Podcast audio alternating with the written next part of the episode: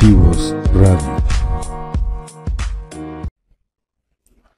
Eh, hola, ¿qué tal? Soy Alejandro Chávez para Creativos Radio y hoy tengo el, el orgullo de presentarles aquí, vamos a platicar con Alex Mora y Esmeralda, que eh, tienen, bueno, tienen una historia muy interesante y además ellos participan en el eh, programa emprendedor, ¿cómo se llama? El premio, el premio emprendedor de Coparmex, ¿no? Entonces estamos aquí en el segmento de más y mejores empresas y vamos a, a escucharlos. Este, hola Alejandro, hola Esmeralda. Qué buenas tardes. ¿Qué tal? ¿Cómo Bien, estás? a ver, pues este, cuéntanos qué, cuál es su proyecto, ¿sí? ¿En, en qué consiste y de dónde viene? Aquí antes del programa me estabas platicando una historia muy interesante, entonces si, si quieres compartirla con la gente creo que, que sería muy bueno. Ok, bueno, nuestra empresa o nuestro proye- proyecto tiene como nombre Gracia Unlimited, que el significado es regalo inmerecido. Ok. Entonces se llama Gracia Unlimited porque creemos que no tenemos límites para llegar a ningún lado. Entonces, nuestro proyecto está enfocado en generar empleo dentro de la cárcel. Le generamos trabajo a personas que están en prisión, ya sean hombres o mujeres, para que ellos logren tener un ingreso y solventen sus gastos, los gastos familiares, y con esto también sus hijos pueden lograr seguir estudiando, porque muchas veces por la falta este, de economía familiar, los hijos tienen que llegar a dejar de, de tener los estudios. Entonces, este, nosotros estamos muy enfocados en lo que viene siendo generar empleo dentro de estos lugares para que los internos dejen de ser una carga para su familia. Sí, y pasen de ser una carga a ser una, una ayuda, una ayuda económica para sus esposas, para sus hijos. Esto comenzó en el 2014, en septiembre, ya vamos a cumplir cinco años, donde yo estuve preso en el penal de Puente Grande Ujú, y yo tenía dos opciones, quedarme tirado o levantar. Y lo más típico dentro de la cárcel es que te quedes tirado y te quedes haciéndote, pues ahora sí que, que la víctima de tus circunstancias, ¿no? ¿Por qué? Porque no hay oportunidades, no hay mucho que hacer en este lugar. Y fue entonces donde yo pensé en mis hijos, en mi esposo. Dije, ¿qué voy a hacer? ¿Tengo que hacer algo? Por ellos. Me habían dado una sentencia de 20 años, entonces como que no iba a estar como muy blandito el, el tiempo. Entonces fue buscar esa, esa oportunidad. Ajá. ¿Qué tengo que hacer? Entonces yo me di cuenta que dentro de este lugar hacían bolsos tejidos, que ya existen creo que desde el año 64. Y entonces tuve una plática con mi esposa, le dije, oye, ¿cómo ves? Si hacemos este, unos bolsos y tú los vendes allá afuera.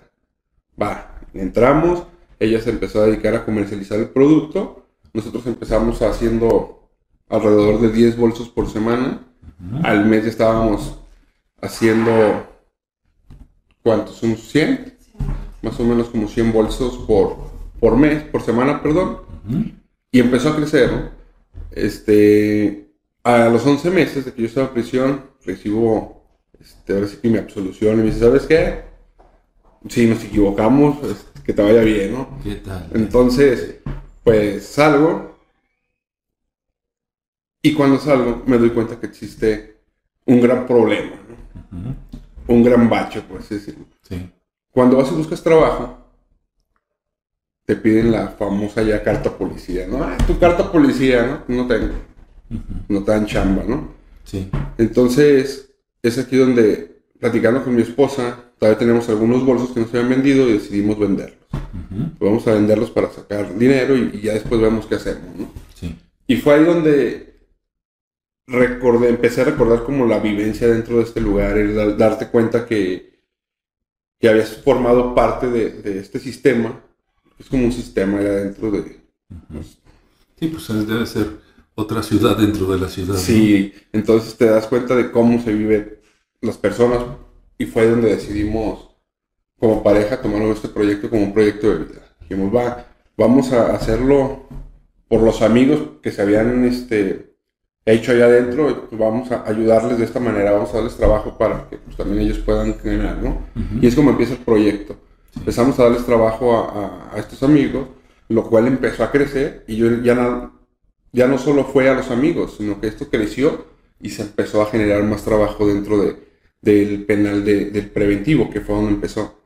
Posteriormente se, se expandió al CRS, que es otro penal dentro de... Ok, entonces una pregunta. ¿Con el proyecto de ustedes los tienen trabajando allá adentro? Sí, Oh, yo pensaba que una vez que salían, No. les ayudabas. Entonces, mientras están ahí, para mejorarles, digamos, su calidad de vida, darles un propósito, etcétera, los tienen trabajando ahí así generando. es. Ahí generan ellos este, un ingreso. Entonces se expandió a CRS y estaban en los dos penales. Sí. Posteriormente se fue a Puerto Vallarta, donde también este, era un penal que no tenía nada de, de trabajo. Se les generó trabajo y ellos empezaron también a, a tener este, ingresos. Y ya el día de hoy estamos trabajando con algunas mujeres dentro del penal femenil de, de, de aquí de Guadalajara, donde también a ellas estamos este, buscando generarles este ingreso que, que se necesita. Sí. Y ya no solo nos enfocamos en generar trabajo dentro de, de las cárceles. El día de hoy también estamos incluyendo personas que ya salieron de la cárcel. Estamos dando un empleo o ya sea directamente en la empresa o indirectamente siguen colaborando con nosotros. Muy bien. A esas personas que otras pues no les dan trabajo porque estuvieron en la cárcel, sí, porque no pueden Así es. presentar una carta de policía normalita, por decirlo así. Entonces les ayudan cuando están dentro y ya también están en la etapa de que una vez que salieron, algunos los tienen trabajando con ustedes y otros eh, a lo mejor les ayudaste a que se ubicaran en algún lado. Sí, de hecho hay personas que, que sí colaboran directamente con nosotros y hay otras que se acercan y oye, ¿sabes qué onda? Pues necesito chamba, ¿no? Va. Entonces se trabaja de una manera indirecta para la empresa, pero donde ellos también estén generando dinero para que puedan... Y te encuentras con el tema de no me dan trabajo, no tengo carta policía y pues empiezan como las, las lamentaciones de, me voy a terminar yendo a robar porque no me dan chamba, o sea, y es realmente una verdad, ¿no? O sea, Ujú. Sí. no te dan trabajo, ¿qué es lo que vas a terminar haciendo? Tienes responsabilidades. Cuando estás dentro del penal, no tienes responsabilidades. La responsabilidad se la dejas a tu esposa. Sí. O sea, le dejas a los niños, le dejas este, la carga económica y todo esto es que lo queda a la esposa, ¿no? Pero cuando sales, como hombre tienes que tener tu parte de responsabilidad dentro de la familia, pero no te dan trabajo. Entonces ellos, y muchas personas, o sea, aparte de, de que la cárcel sea tan, que sea tan recurrente a veces que las personas vuelvan a la cárcel es esto, ¿no? No les dan un trabajo y lo único que, que hacen, pues es hacer lo que saben hacer, ¿no? A lo mejor robar. Entonces se van y roban. Sí. Entonces lo que nosotros estamos buscando con esto es romper esa, ese estigma social y quitar esa etiqueta, ¿no? Muchas veces por el simple hecho de haber estado en la cárcel ya te etiquetaron como, como ratero, que es la principal palabra que la gente usa. Ah, es que viene este ratero, ¿no? Pero un accidente puede llevar a la cárcel, Sí. pero lamentablemente la sociedad ya te está etiquetando, te está poniendo una etiqueta de, de ratero, de narco, de, de matón, de lo que tú quieras, y ni siquiera saben por qué estuviste en la cárcel. Así es. Y te están negando la oportunidad de poder sacar adelante a tu familia de una manera honrada al cerrarte las puertas y decirte, ¿sabes qué? No, no hay chamba. Estuviste en la cárcel, no vas a robar, ¿no? Entonces es ahí donde nosotros estamos buscando que se rompa esto. Sí. Ese es como nuestro propósito, el que estas personas puedan ser empleadas, se les pueda dar esta segunda oportunidad, que creemos es lo único que se necesita para que una persona pueda reincorporarse de una manera correcta a, a, pues ahora sí que a la vida, ¿no? A, ser diferente. Y estamos desarrollando también ya un, un proyecto donde vamos a emplear no solo a internos o ex internos, sino estamos buscando emplear a las esposas de los internos. Sabemos las dificultades que ella, ella vive, aquí está mi esposa, ella nos puede compartir un poco de, de las dificultades que, que se pasan. Pues sí, a ver, Esmeralda, cuéntanos. Sí, en nuestro proyecto, nuestra empresa, compartía mi esposo, Ujú. es apoyar a toda esa gente pues por empatía Ujú. y porque, bueno, yo creo que toda la sociedad es así, ¿no? Pues se sabe que existe la cárcel, pero uno, uno nunca se imagina lo que se vive ahí. Ujú. Nosotros tuvimos la oportunidad de vivir esa experiencia, aunque en su momento fue algo así muy trágico y triste, pues nos abrió como que sentimientos y sabemos tanto lo que se vive cuando estás allá adentro, lo que, vas a, lo que va a pasar después de, y lo que pasan pues los hijos. Afortunadamente, no, pues nosotros antes de eso teníamos una empresa que se acabó, pues tuvimos que buscar qué hacer. Después, ah, si no hubiéramos nosotros como pareja decidido empezar a vender las bolsas, pues prácticamente yo tenía que buscar un trabajo, mis hijos iban a tener que quedar solos. Tal vez una vez a la semana lo visitaba y no estoy hablando de que iba a tener una economía buena. Y pues en ese tiempo pues los problemas no solamente son económicos, los niños empiezan a tener cambios de conducta, problemas en la escuela. Entonces, todas esas cosas que nosotros que ya sabemos que van a pasar, nosotros buscamos alianzas para poderlas cubrir. este, que los niños no dejen de estudiar porque les falta dinero a las mamás. Y ya hemos trabajado en encontrar esa parte. Lo que decía él, ah, pues ya sabemos que el señor va a tener problemas con su esposa porque ya tiene un mes y no está trabajando y sigue siendo un cargo. Ah, pues hay que buscar quienes de trabajo, no por siempre, o sea, o se capaciten. También nos gustaría mucho que ellos entendieran que pueden emprender, que no es necesario que vayan y se metan a una fábrica a trabajar, sino que si tenían un oficio, o sea, lo desarrollen y emprendan un negocio a partir de su oficio. Y pues también, o sea, coacharles y decirles que no va a ser fácil, porque emprender no es nada fácil. Va a haber días difíciles, y, porque mucha gente nos pregunta, ¿y por qué lo hacen? O sea, ¿por qué siguen haciéndolo mismos? Pues, pues hay que comer, ¿verdad? o sea, ¿por qué lo sigues haciendo así? No, o sea, a veces no se vende y pues no lo hacemos por la venta, sino por lo que queremos que, si lo vemos del lado de los niños, pues estaría previniendo la delincuencia, ¿no? Estás aportando al niño que desarrolle un aprendizaje, que buscamos los que valores, los que, valores. Que hay, que hay alguna puerta por ahí. Sí, o sea, que salgan de su contexto, que seguramente viven en, o sea, son de situaciones vulnerables porque sus padres están en la cárcel. Pero pues conocemos muchos que viven en situaciones demasiado feas, más, los familiares, o sea, hay como que esa esas clases en la cárcel. Hay niveles. Hay niveles en la cárcel. Y a mí me tocaba, por ejemplo, cuando me tocaba ir con mis suegros, porque no tenía carro, pues iba cómoda y no me daba calor y todo. O las veces que a mí me tocó ir y formarme en las filas, yo veía gente que venía de otros estados con, saliendo de la visita, con los niños con hambre, con calor, o sea, que se veía que tenían necesidades grandes. Y seguramente, pues, han de pasar hambre, que el, esposo no pasa porque pues, ahí hay comida mala o bueno, Sí, pero la familia ve que come y dónde se quedó a dormir. Y el gobierno tiene pues la estadística, de que los hijos de los internos van a volver a estar en la cárcel. Y nosotros somos parte de la estadística, entonces de ahí partimos. No queremos que nuestros se hijos repita, claro sean una estadística y buscamos pues aportarle a la sociedad esa parte, ¿no? Que, que esos niños no sean un interno más. Y buscamos compartirlo con sus padres, o sea, de que la importancia de que salgan y hagan las cosas distintas y que sus hijos no vuelvan a estar ahí. Porque pues la mayoría así están, ¿no? Conocemos historias de que el papá era un fraudador y ahí está el interno. O sea, a lo mejor no es fraudador como era el papá, pues es un ratero.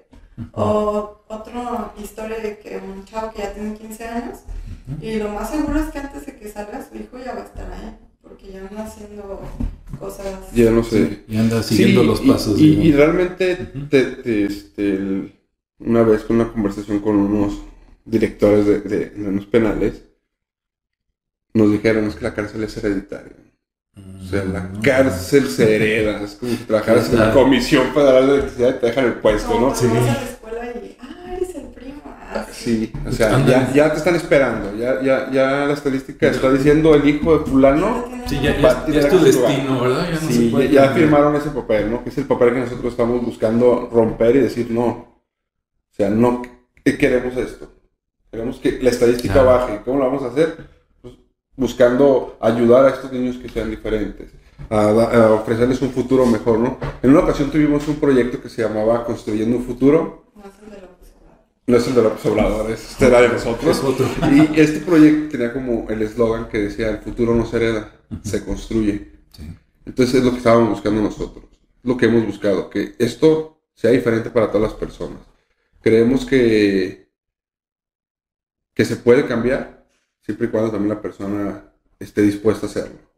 Porque no sirve de nada que, que te digan, ay, ¿sabes qué? Sí, dame chamba, pero ay, ya se me descuidó acá un cristiano y ahorita me lo jodo, ¿no? Entonces sí, sí buscamos que sean personas que realmente quieran cambiar. Y muchas veces nos hemos encontrado con el tema de, pero es que te roban, ¿no? O es que te hacen esto, o, o es, sí, y, pero ¿por qué sigues dando trabajo? Digo, porque si yo tengo 100 personas, y de esas 100 personas, una persona quiere hacer un cambio en su vida, quiere hacer las cosas diferentes, por esa persona yo trabajo con los 100. A mí no me importa que los otros 99 no quieran hacer las cosas de una manera correcta, pero si existe una persona, yo voy por ese 1%, Sí. que quiere hacer las cosas de una manera distinta. ¿Por qué? Porque yo decidí hacerlas así, y yo sé que funcionan, y sé que esa persona el día de mañana que sale va a hacer las cosas de una manera distinta. Le va a ofrecer un futuro diferente a sus hijos. Sí. Sí, eso vale la pena. Estaba un pastor, ¿Sí? antes somos cristianos, y decía, como el, interno, como el interno se conduzca en la cárcel, se va a conducir en la calle. Si en la cárcel se conduce bien, va a salir a la calle, va a ser diferente. O sea, en Pues, entender sí, la cárcel aunque- como una lección, Aunque también el, si cambia el entorno, pues cambia tu respuesta, ¿no? Sí. Dices, eh, si entiendes la cárcel como una forma de empezar de nuevo, o sea, ya terminaste con tu pasado, ahora sal y tienes una vida nueva, tienes una oportunidad distinta. claro. Y eso es lo que nosotros buscamos, que pues también él tiene como la idea y nosotros, si alguien nos quiere apoyar, pues de que Ujú. buscar capacitarlos y en el tema del emprendimiento, las finanzas, de, o sea, que no solamente es poner un negocio y ya, Ah, no, sí. eh, porque lo más probable es que pues terminaron los estudios y tengan solamente un oficio.